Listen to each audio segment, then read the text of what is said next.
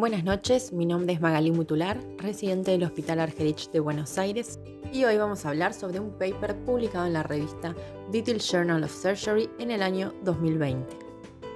Este trabajo, Estrategias para minimizar el sangrado intraoperatorio durante la cirugía mayor, es un review de la Universidad de Oxford e incluye trabajos desde el año 2000 hasta el año 2019. Al menos 4.2 millones de personas mueren al año dentro de los 30 días postquirúrgicos en relación a complicaciones quirúrgicas. Esto representa el 7.7% de la mortalidad global. En los últimos años, las estrategias basadas en la evidencia para mejorar el sangrado perioperatorio consisten en tres pilares.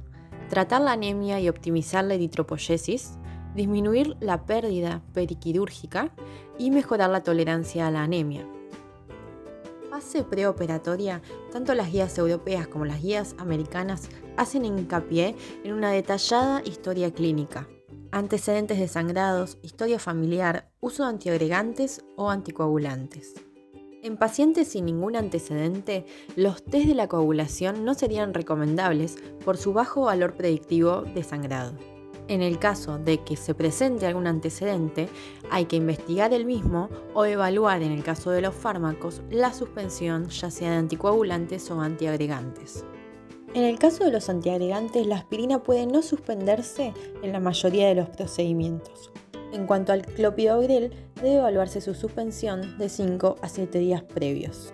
Para pacientes bajo tratamiento con warfarina y antecedente de tromboembolismo de pulmón o valvuloplastía en los tres meses previos, debe hacerse una terapia puente con heparina, la cual debe suspenderse según la función renal del paciente aproximadamente 48 horas previas y no reiniciarla en las 48 horas postquirúrgicas.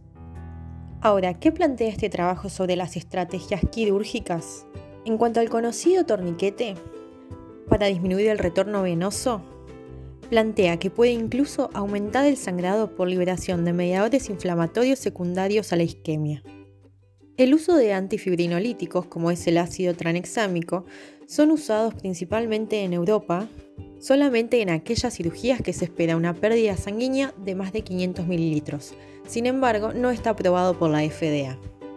La teoría es que disminuye hasta un tercio la pérdida sanguínea y por ende disminuye el requerimiento transfusional. Otra de las técnicas descriptas es la de cell salvage. Es una técnica en la cual se recolecta la pérdida de sangre y esta se filtra para reinfusionar en el mismo paciente. En este caso, plantea que deben evaluarse los riesgos de contaminación bacteriana versus las reacciones que pueda tener el huésped a transfusiones halogénicas. Otros agentes como selladores de fibrinas, gelatinas y celulosas son costosos sin evidencia de una reducción clínicamente significativa del sangrado intraoperatorio. Otras técnicas, como la utilización de electrocirugía, ya sea mono o bipolar, ampliamente usados a nivel mundial, presentan evidencia limitada de su disminución de la pérdida sanguínea. En cuanto a los drenajes, debe evaluarse en cada caso particular el objetivo del mismo. En muchos casos no se demostró ningún beneficio de la colocación de drenajes Incluso en algunas cirugías, como las traumatológicas, pueden aumentar el sangrado y la pérdida postoperatoria. En cuanto a las estrategias anestésicas, podemos nombrar varias.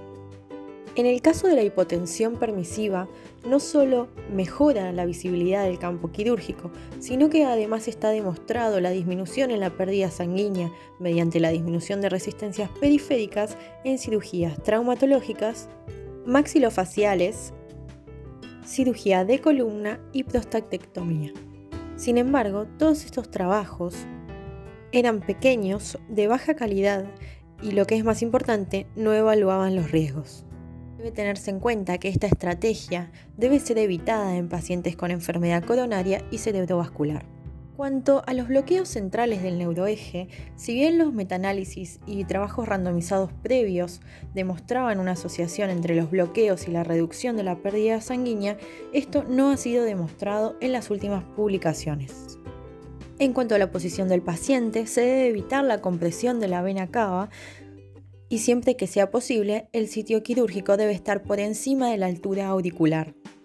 Una medida importante es evitar la hipotermia definida como una temperatura corporal por debajo de los 36 grados centígrados, Con esto se evita la alteración de la función plaquetaria y de la función de los múltiples factores de la coagulación. Los consejos son chequear la temperatura corporal cada 30 minutos, mantener la temperatura del ambiente por encima de los 21 grados y administrar fluidos intravenosos a una temperatura adecuada. Por último, vamos a mencionar algunas estrategias hemostáticas. En cuanto a la desmopresina, una droga que aumenta los niveles plasmáticos del factor 8 y de von si bien la evidencia es débil, las europeas de trauma lo recomiendan en pacientes con hemofilia y déficit del factor de von Willebrand, así como en pacientes con alteración de la función plaquetaria, ya sea por agentes farmacológicos, uremia o bypass cardiopulmonar. En cuanto a los factores procoagulantes, cuyo interés por la utilización crece debido a la falta de eficacia y seguridad del plasma fresco, es el complejo de protrombina, su principal indicación es en pacientes bajo tratamiento anticoagulante, por ejemplo como warfarina, con sangrados significativos que requieren cirugías de urgencia. Otros factores procoagulantes que están disponibles, como por ejemplo el concentrado de fibrinógeno, pueden predisponer a la trombosis, por lo cual deben ser específicamente seleccionados y se recomiendan el uso de crioprecipitados como fuente de fibrinógeno.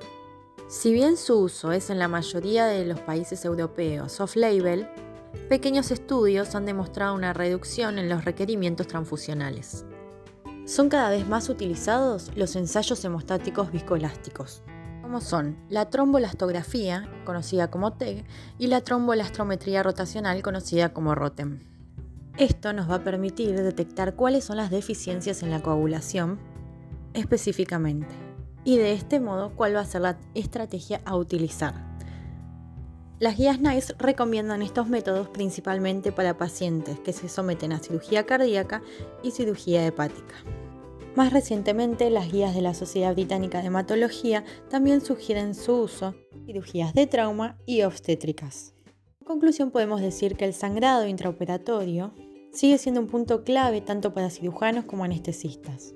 Sabemos que muchas estrategias pueden plantearse desde el preoperatorio, que van a ser fundamentales las técnicas quirúrgicas y el mantenimiento de la hemostasia en el campo, así como la implementación de muchas técnicas anestésicas.